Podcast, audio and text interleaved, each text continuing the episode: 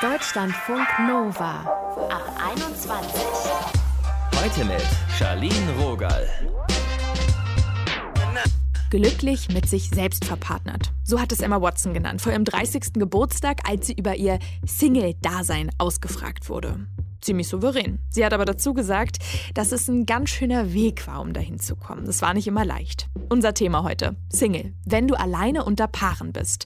Ihr hört dazu unseren liebsten Paarberater und Single-Coach Erik Hegmann. Und Tobi. Er ist Single und ich wollte von ihm wissen, Tobi, in welchen Situationen merkst du, dass du der einzige Single bist? Ja, man merkt das natürlich bei Spieleabenden, also bei mir im Freundeskreis, wir machen viele Spieleabende und man merkt es natürlich schon, wenn man dann, ich sag mal, so mehr oder weniger der Grund ist für die ungeraden Zahlen, gerade bei so Gruppenspielen oder ähnlichem.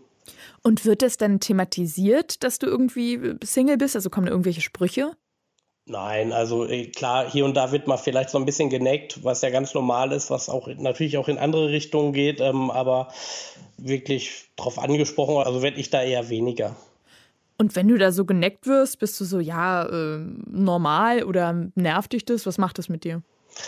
Also in der Regel sehe ich das ganz normal, weil, wie gesagt, ich weiß ja, wie es gemeint ist bei meinen Freunden und so. Und ähm, klar trifft einen das hier und da vielleicht doch schon mal ein bisschen härter. Kommt dann natürlich immer auf den Abend an. Voll die Tagesform.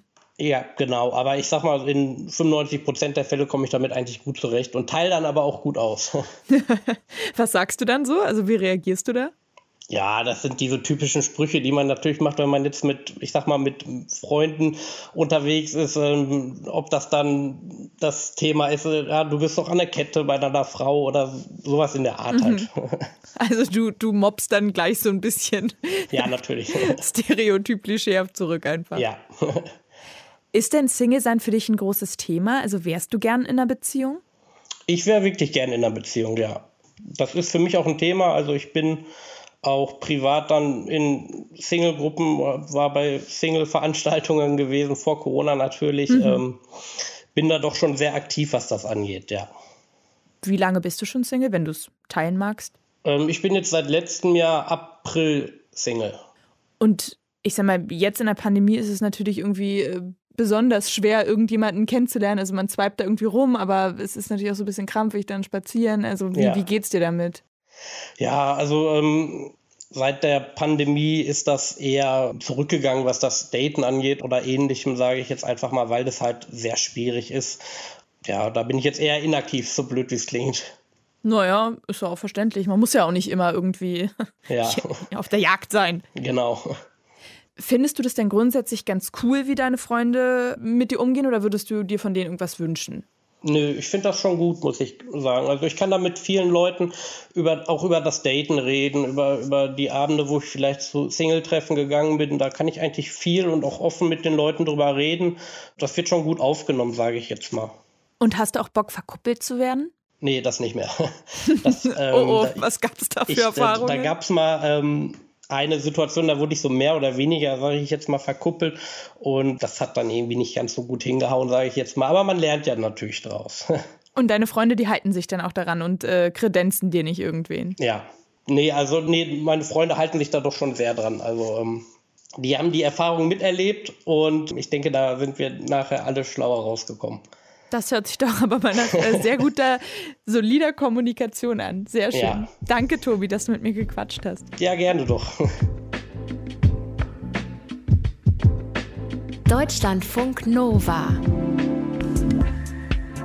Je älter wir werden, desto ähnlicher sieht unser Freundeskreis aus. Es gibt einfach mehr Paare. Das kann auf jeden Fall so wirken, wenn man Single ist.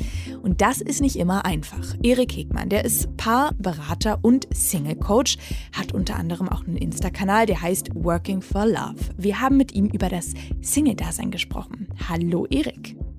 Hallo. Als Single allein unter Paaren, das kann ja auch mal ganz schön nervig sein. Kannst du das nachvollziehen? Das kann ich nachvollziehen. Denn als Single hat man mit dem Thema Partnersuche und Partnerwahl ja schon ein paar andere Aspekte und Blickwinkel als ja Paare, die sich um andere Themen kümmern, die sich dann eher um Kommunikationsthemen miteinander bemühen und da ringen. Und das Thema Partnerwahl und was habe ich das letzte Mal gemacht und wen habe ich kennengelernt und wo ist nichts draus geworden, das ist denen natürlich schon wieder fremd. Sind ein bisschen zwei Welten, die aufeinander prallen. Mhm. Ein Klassiker sind ja auch immer diese gut gemeinten Tipps, so nach dem Motto, Mensch, überleg dir doch mal ein neues Hobby, dann lernst du da Leute kennen. Schwierig sowas, ne? Also ich verzichte jetzt mal darauf, selber gut gemeinte Tipps erstmal zu geben. Also was ich schon erlebe, ist, dass es ein bisschen schade ist, dass wir in Deutschland nicht dieses, ich sag mal, dieses kulturelle Gut haben, dass wir, wenn wir als Paar mit einer Einzelperson irgendwas unternehmen, uns verabredet haben, eine weitere Einzelperson dazu einladen. Also das muss nicht wirklich zwingend immer dieses Blind Date sein, aber beispielsweise es ist in Amerika schon üblich. Also, wenn da ein Single dabei ist, dann würde das Paar einen weiteren Single mit einladen. Und das entkrampft die Situation auf der einen Seite, macht es auf der anderen Seite natürlich auch ein bisschen spannender und explosiver. Ich weiß auch nicht, ob das wirklich gut gemeint ist oder ob sich das Paar vielleicht auch nur ein bisschen amüsieren möchte. Nur, ich finde, die Situation selber ist dann dadurch tatsächlich ein bisschen anders. Und ich fände es wirklich nach Corona natürlich überlegenswert, vielleicht das ein bisschen auch für uns zu übernehmen und dran zu denken, es ist für einen Single oder eine Single-Frau einfach nicht so wahnsinnig spannend, Beziehungsthemen mitzubekommen, weil man vermisst die ja selber schmerzhaft. Ähm, da wäre es schon schöner, jemanden anderen noch am Tisch zu haben, dem es genauso geht wie einem selber. Aber suggeriert es nicht auch so ein bisschen, ohne jetzt so pseudo-deep hier am Anfang zu werden, dass man alleine irgendwie nicht komplett sein kann? Also, dass so eine ungerade Zahl dann komisch ist, dass man das nicht aushalten kann, sondern dass es immer dieses, diesen Paarfokus geben muss. Das muss es nicht, aber es ist dann einfach eine runde Zahl natürlich. Also vier ist schon irgendwo, auch was Gespräche anbelangt, vielleicht ein bisschen einfacher, können sich immer zwei miteinander unterhalten. Es muss natürlich auch nicht sein. Auf der anderen Seite ist es finde ich auch, wenn man es richtig macht, eine respektvolle Geste. Es ist nicht Kuppelei. Also ich sehe da erstmal das Positive da drin und weniger das Negative und denke, wir könnten zumindest mal die Erfahrung ab und zu häufiger machen. Wie kann man denn als Single auf gut gemeinte Tipps angemessen reagieren? Ja, man kann da sehr freundlich sagen. Ähm, und beispielsweise hinterfragen, warum man diesen Tipp jetzt bekommen hat, also welche Intention der Tippgeber damit hatte ob er damit ausdrücken will, ähm, dass er sich um einen sorgt, dass er sich Gedanken macht, dass man unglücklich ist, dass man sehr einsam ist, dann kann man das beispielsweise zurückgeben und sagen, das ist ganz lieb von dir, aber mir geht es eigentlich ganz gut so, wie, wie es mir jetzt gerade geht. Hm. Ich bin auch gar nicht auf Partnersuche. Alleinstehend sein ist auch gerade ganz toll. Dankeschön. Und dann hat sich das Thema normalerweise gehabt. Wenn dann die Tipps nicht aufhören, dann kann man schon mal deutlicher sagen, ob man denn jetzt der Person wirklich das Mandat gegeben hätte, Ratschläge zu geben. Also man kann schon auch mal sagen, was ich nicht erbeten habe, was ich nicht eingefordert habe, das brauche ich vielleicht auch gar nicht und wäre schön, wenn du dich daran erinnern könntest. Was können denn Singles machen, wenn die wirklich unglücklich sind und ähm, dass die ganz viel beschäftigt, sie aber trotzdem nicht im Freundeskreis darüber groß reden wollen? Es ist letztlich wie bei allen Sachen der Versuch immer, das Positive in dem zu sehen, was man hat und weniger den Blick darauf legen, was man nicht hat.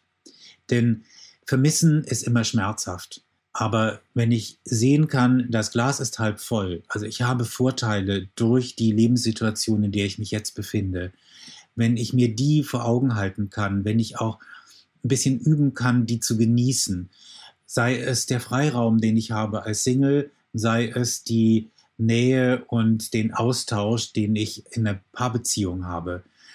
Ich glaube, wichtig ist dieses Gefühl von Dankbarkeit für das, was man sozusagen im Moment wirklich hat. Also die Fülle im Jetzt wahrnehmen und nicht den Mangel im Morgen. Wir hatten ja jetzt die Single-Menschen im Fokus, sag ich mal. Lass uns doch mal zu den Paaren kurz rüber wechseln. Wie können denn Paare sich ihren Freunden, ihren Freundinnen gegenüber besser verhalten? Also wie sollten sie kommunizieren, ohne dass es gleich so mitleidig wirkt? Also Mitleid, glaube ich, ist wirklich falsch. Denn Mitleid, das könnte auch ein bisschen, ich sag mal, Selbstüberredungskunst sein. Also insofern, dass ich vielleicht meine eigenen Schwierigkeiten in der Beziehung, die ich im Moment habe, versuche ein bisschen wegzudrängen, indem ich ganz viel Mitleid für das arme Single-Geschöpf damit am Tisch zeige. Also das heißt Kompensation. Da muss ich immer ein bisschen aufpassen und mich vielleicht hinterfragen, inszeniere ich dich mich da jetzt als Paar, mhm. weil ich eigentlich ein Problem habe oder habe ich jetzt wirklich Empathie mit der anderen Person. Und wenn ich empathisch bin, dann inszeniere ich mich nicht, dann habe ich auch kein Mitleid, dann gebe ich auch keine ungefragten Tipps, sondern gebe Ratschläge dann, wenn ich das Mandat dazu erhalte. Ja, wenn ich quasi gefragt werde. Genau, und ich möchte ja niemandem auf die Nerven gehen damit. Also versuche ich herauszufinden, was braucht diese andere Person da am Tisch jetzt gerade? Ähm, was tut der gut? Natürlich ähm, sollte ich jetzt dabei die eigenen Bedürfnisse auch nicht unter den Tisch fallen lassen. Aber ich kann mir auch nicht vorstellen, dass, also zumindest hoffe ich das, dass jedes Aufeinandertreffen von Paaren mit Singles immer nur um Beziehungsfragen gehen muss. Es gibt da ja noch so viele andere Themen auf die, im Leben und auf diesem Planeten, über die man sich unterhalten kann.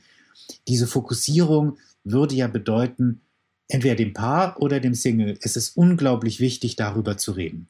Das ist dann mhm. in Ordnung. Dann kann ich mich aber darum fragen, warum ist mir das so wichtig? Und dann führe ich das Gespräch auch schon anders, als ich ungefragt irgendwelche Tipps gebe. So, die Datingbörse musst du unbedingt mal ausprobieren. Ich glaube, das muss man keinem Single sagen. Die wissen das schon. Mhm. Manchmal ist ja vielleicht auch die Haltung das Problem. Also, wenn Freunde so ein Single-Dasein als defizitär irgendwie sehen. Wie ist denn das? Hast du noch einen Tipp, wie Menschen in Beziehungen es schaffen können, eine Single-Sicht einzunehmen? Die meisten Menschen in Beziehungen waren ja mal Single, bevor sie in eine Beziehung gegangen sind. Das mag schon lange her sein. Die meisten wünschen sich auch manchmal ein Stück weit mehr Freiraum. Also dieses Bedürfnis, das alle Menschen haben. Auf der einen Seite nach Geborgenheit, nach Verschmelzung, nach Sicherheit in der Beziehung und auf der anderen Seite nach Autonomie, nach Selbstbestimmung, nach ähm, Entdecken und Neuem Erleben das geht ja nicht weg, bloß weil man in der Beziehung ist. Das ist ja immer noch in einem drin. Und das muss man ja auch eben mit der Partnerin oder dem Partner aushandeln. Und vielleicht kann man sich, bevor man so mitleidvoll auf einen Single blickt, sich selber überlegen, da ist doch ganz viel Bedürfnis nach Autonomie und nach Exploration, auch in dem Menschen in der Beziehung. Also insofern, da gibt es ja Gemeinsamkeiten. Und vielleicht unterhält man sich eher über die als über die Unterschiede. Das sagt Erik Hegmann. Er ist Paartherapeut und Single-Coach. Erik, danke mal wieder für deine Erleuchtung hier. sehr, sehr gerne. Deutschlandfunk Nova. Single, wenn du allein unter Paaren bist. Das hat uns hier heute bewegt. Und falls euch auch was bewegt oder ihr irgendwas auf dem Herzen habt, dann immer raus damit, eure Ideen, was ihr hier gerne mal im Podcast hören wollt, was wir besprechen sollen, worüber wir uns vielleicht mal streiten sollten. Lasst uns eine Nachricht da. 0160 913 60 852. Das ist die WhatsApp-Nummer der Ab 21 Crew. Mein Name ist Charlene Rogal. Ich sag Tschüss, seid gut zu euch. Deutschlandfunk Nova. Ab 21. 21. Montags bis freitags ab 21 Uhr und auf deutschlandfunknova.de.